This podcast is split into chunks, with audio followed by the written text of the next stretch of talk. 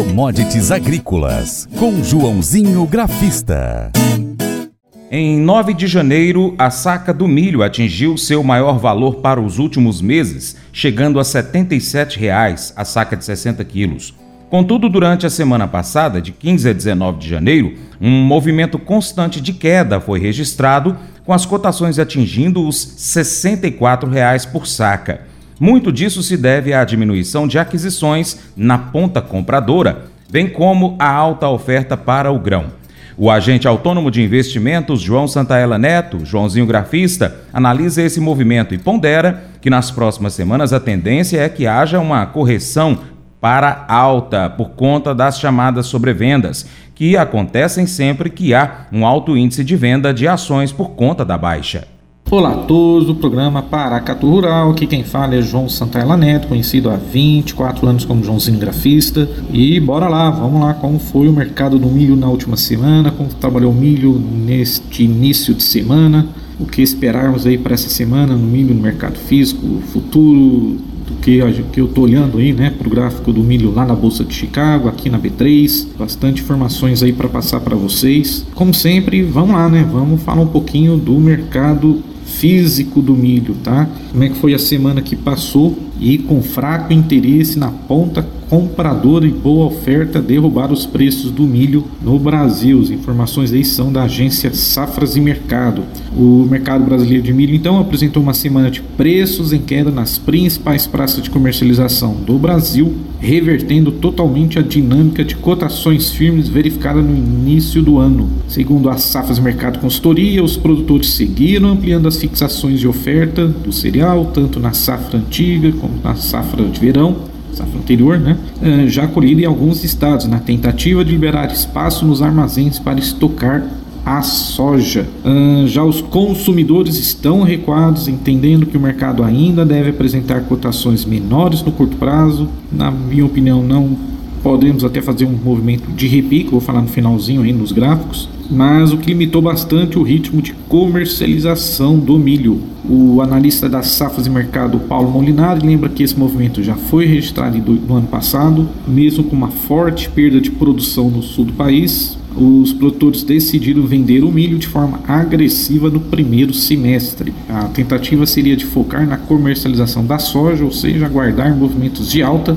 na oleaginosa diante das perdas de produção na América do Sul. Uh, e aí ele fala, né, no final, em 2024 temos uma inédita perda de produção expressiva no Mato Grosso e algumas perdas regionais no centro-oeste do Paraná, as quais chegam a 13 milhões de toneladas aproximadamente. Também tivemos informações aí, é, atualização de embarques, né? A Safra de Mercado disse que os embarques em janeiro estão programados para 3,945 milhões de toneladas, um volume já realizado perto de 2 milhões de toneladas. No ano comercial, o número está em 54,8 milhões de toneladas dentro das projeções da safra de mercado. Tá bom? Então, vamos lá. Como é que foi os preços internos? O valor médio da sacra de milho então, no Brasil foi cotado a 65 reais na quinta-feira passada, dia 18, baixa frente aos 70 reais registrados na semana passada, retrasada. Disponível o preço em Cascavel, Paraná, caiu de 65 para 60, 60 reais. Em estado de São Paulo, Campinas, CIF, a cotação ao longo da semana retrocedeu de 80 para 71 reais, caiu bem. Mogiana Paulista de 72 para 75 da semana retrasada, caiu 3 reais. Em Rondonópolis, Mato Grosso, a cotação recuou de 55 para 53 reais. Em Erechim, Rio Grande do Sul, o preço baixou de 70 para 63 reais. Aqui na nossa Minas Gerais, em Uberlândia, base de preço, o preço caiu de 76 para 70 reais. Em Rio Verde, Goiás, caiu de 65 para 60 reais. Tá? Bom, uma notícia é, que a gente vê que continua essa realização forte na, nas cotações do milho, principalmente no mundo, e o milho atingiu o nível mais baixo em três anos lá na China. Culpado é nosso o Brasil. Tá? Essa notícia saiu hoje de manhã na, na, agência Bloomberg, a maior agência de notícias do mundo, uh, dizendo que a cotação do milho por lá está sendo pressionado pelo grande volume de importação do Brasil e pela safra maior na própria China.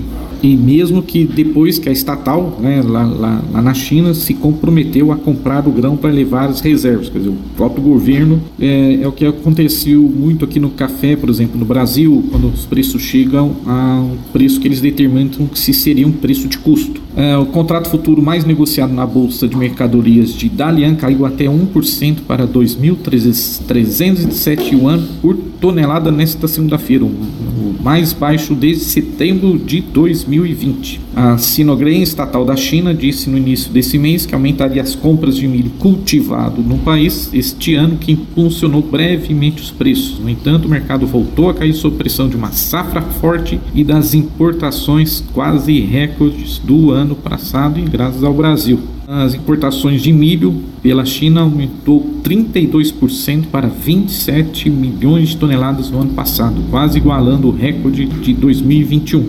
E boa parte foi da, do Brasil, essas importações, depois que a China autorizou o transporte do país em uma iniciativa para diversificar os fornecedores. Vamos lá, vamos olhar então o gráfico milho lá na Bolsa de Chicago, que na minha opinião pode ser que estejamos fazendo aí um possível, uma possível correção, um fim de um movimento que a gente chama, eu gosto muito, venho usando desde 2008, que é o que a gente chama de ondas de Elliott, tá? Então a gente teria feito aí uma onda 5 de fundo e precisamos fazer agora uma correção para cima.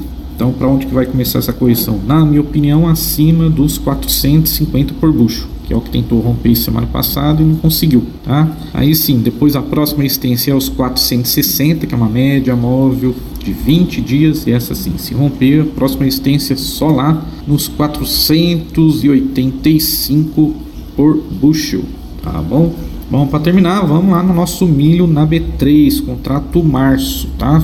Testou na minha opinião, é o suporte do suporte do suporte aí, tá? A gente está testando cotações desde setembro do ano passado, uh, né? Foi lá que começou a, a seca começou a, a ganhar mais força, então a gente viu o milho principalmente esse milho março saindo de 64 para 78 e depois de lá para cá vem dando uma realizada aí forte, né? Desde 9 de janeiro então, de 9 de janeiro ele estava 77, veio no 64. Então, a tendência pode ser que faça um movimento aí de correção de alta. Mas, lógico, a média móvel de 20 dias está lá nos 70 reais. E para que aconteça uma possível perninha aí de alta, ele teria que romper os 67, 68 reais aí. Então ainda está longe porque está nos 64 e 60 de acordo com meu amiguinho Fibonacci, né? O próximo suporte seria os 63,5, depois 62, 60 e quem sabe até 55 reais. Mas por enquanto não vejo isso porque está fazendo um movimento que a gente chama de sobrevenda, tá? Então, se está em sobrevenda, a tendência é de uma reversão de tendência que eu ensino nos cursos, tanto online como presenciais que eu dou sobre análise gráfica. Aí. Abraço a todos, vai bucho, vai Brasil, vai China, vai commodities. Mas eu vou dizer uma coisa pra você, viu? É, se quiser colocar propaganda sua aqui nesse programa, ó, eu vou dizer um negócio, você vai ter um resultado bom demais, senhor. É isso mesmo, é facinho, facinho, senhor. Você pode entrar em contato com os meninos ligando o telefone deles, é o 38, é o 991810123, bem fácil. É muito bom porque aí a sua empresa vai sair dentro de um programa que é ligado aí ao homem para mulher do campo. É nós que vai estar tá assistindo e também vai ver sua propaganda. É bom ou não é? Provérbios 14, de 33 a 35, enfatiza a importância da sabedoria e do discernimento. A sabedoria reside na capacidade de compreender, julgar e tomar decisões sábias. Além disso, a integridade é um traço crucial, pois a desonestidade e a corrupção minam a autoridade e a confiança de um líder. 2 Timóteo, capítulo 2, verso 15, nos encoraja a buscar a aprovação de Deus através do estudo diligente das Escrituras. E isso não se aplica apenas a líderes religiosos, mas a todos os que desejam ser líderes íntegros. A compreensão da verdade e da justiça é um alicerce essencial para liderar de maneira sábia e reta. Unindo essas passagens, nós percebemos que a liderança eficaz requer sabedoria, discernimento e integridade. A busca pela verdade e a compreensão da justiça são fundamentais para liderar com sucesso e servir aos outros de maneira digna. Esse devocional faz parte do plano de estudos Sabedoria em Provérbios 14 do aplicativo bíblia.com. Muito obrigado pela sua atenção, Deus te abençoe e até o próximo encontro. Tchau, tchau.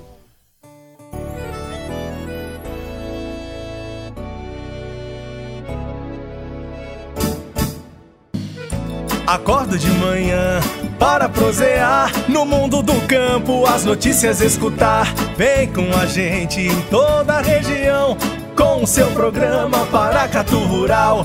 Tem notícias, informação e o mais importante, sua participação.